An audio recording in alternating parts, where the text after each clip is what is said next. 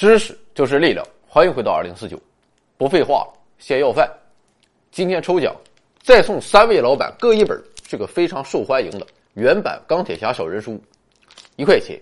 感谢各位老板慷慨施舍，我相信你明天肯定可以中奖。前一天有个老板在公众号留言，我感觉那写的这是写到我心坎里。他说科普类题材说来说去就是那么多，而且基本上都被说烂了。既然咱是娱乐节目，不如向各个领域扩张一下，比如金融、经济就是极好的选择。于是乎，干。要说金融，想来想去，首先就要从华尔街开始说起了。一开始的故事我们都很熟悉了，说纽约一开始是荷兰的殖民地，名叫新阿姆斯特丹，后来英国佬来和荷兰佬抢地盘，于是，在一六五三年，荷兰人为了守住新阿姆斯特丹。就在城北修了一道墙，而紧邻这堵墙的小街就被称作墙街 （Wall Street）。不过后来荷兰人还是败在了英国人手下，新阿姆斯特丹也改名叫新约克。而当初作为防御工事的那堵墙已经失去了意义，但是华尔街却从这里起步，最终成为了世界级的金融中心。以上这些可能就是绝大多数人关于华尔街的知识水平了。当然了，我也是，所以下面就是我自己编的了。虽然荷兰人在纽约只是一个匆匆过客，但荷兰人却对纽约产生了深远的影响。我们知道，在英国之前，荷兰是当之无愧的欧洲霸主，有“海上马车夫”之称。什么是马车夫？说白了就是老司机。十七世纪的荷兰不仅经济实力雄厚，军事实力过硬，在金融界。荷兰人更是独领风骚的先行者。我们现在常常听到的做空、逼空、洗盘、对敲、拍卖、坐庄等这些很专业的金融名词，都是当年荷兰人发明的。更为牛逼的是，荷兰人还玩出了历史上第一次金融危机，这便是郁金香泡沫。这要比我国的兰花泡沫早了三个半世纪。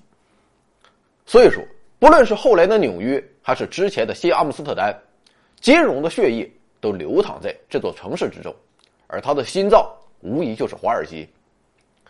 当然了，一开始的时候，华尔街的金融交易那是十分粗放的，就是粗暴的向老百姓募集资金，有点像今天的非法集资啊，或是我们二零四九搞的庞氏骗局。当然了，往大了说，我们可以把它换一个更好听的名字，这就是上市。既然上市，那就可以交易了。不过当时。还没有现代意义上的股票，所以人们实际上炒的和交易的，更像是我们今天的债券。由于当时还没有计算机这样先进的工具，所以债券虽然可以炒、可以买卖，但持有债券的人显然靠自己是玩不来的，况且也没有这个闲工夫。于是，在市场的推动下，便催生了股票经纪人这个行业，由他们替客户出头来实现股票的交易。正所谓没有规矩不成方圆，随着交易越来越多，股票经纪人之间的恶性竞争愈演愈烈。这样下去的话，受伤的将是整个华尔街股票交易市场。正确的做法应该是大家联合起来，设立一个统一的标准，有钱大家一起赚，就好像今天的欧佩克一样。于是，为了规范市场，华尔街的经纪人们便自发的开始商量，制定公认的收费标准。在哪商量呢？很节约，在一棵大梧桐树下。最终经过磋商之后，华尔街的经纪人们终于达成了共识，由此形成的协议便是著名的梧桐树协议。协议规定，经纪费用从此固定为千分之二点五，这便是华尔街最早的游戏规则，也几乎是此后一百多年间唯一的一条限制规则。正是在如此宽松的环境之下。华尔街就在华尔街之狼的无穷无尽的贪婪的带动下，迅猛的发展起来。现在我们都说，华尔街的人简直不知道贪婪到哪里去了，没有道德底线，和刘福斯一样钻钱眼里。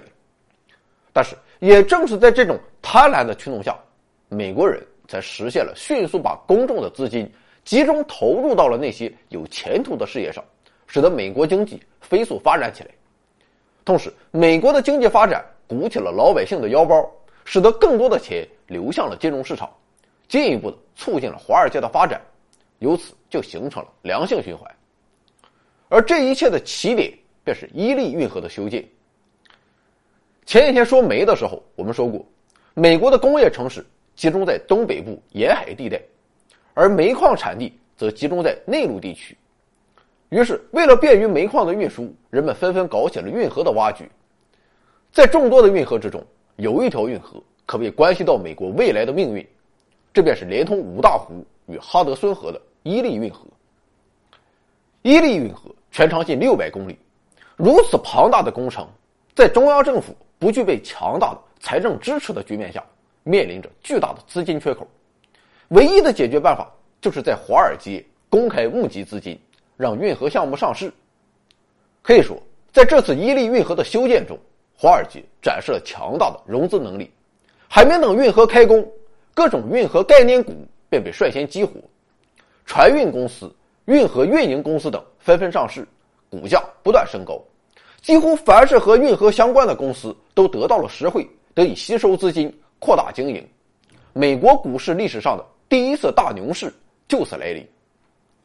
经历了这一波操作，华尔街资本市场的交易量大幅提高，坐稳了美国金融中心的位置。同时，充裕的资金使得运河顺利修建，带动了纽约人口增加，经济大幅提振。也许在之前，纽约还算不上什么超级大都市。我估计其地位就和我们国家今天的青岛、泉州差不多，但是在此之后，纽约成功晋升为美国的一线城市，得以与费城齐名。后来，这样的故事又接二连三的上演，根本停不下来。特别是在工业革命之后，先是铁路的发展带起了一波铁路概念股的牛市，然后制造业的热潮又袭来，钢铁概念股又成为了华尔街的新宠。第二次工业革命之后，随着电话、汽车等走向千家万户，通信概念股、汽车概念股又引领了一轮轮新的牛市。就这样，华尔街不断通过资金的配置，给经济发展提供了不竭动力。从一六五三年这条街诞生之日起，直到二十世纪初，差不多两百五十年间都是如此。总结一下，华尔街的套路就是：通过公开募集资金，人们用资本。进行投票，而追逐利益的资本总是关注那些在未来最有价值的行业或者企业。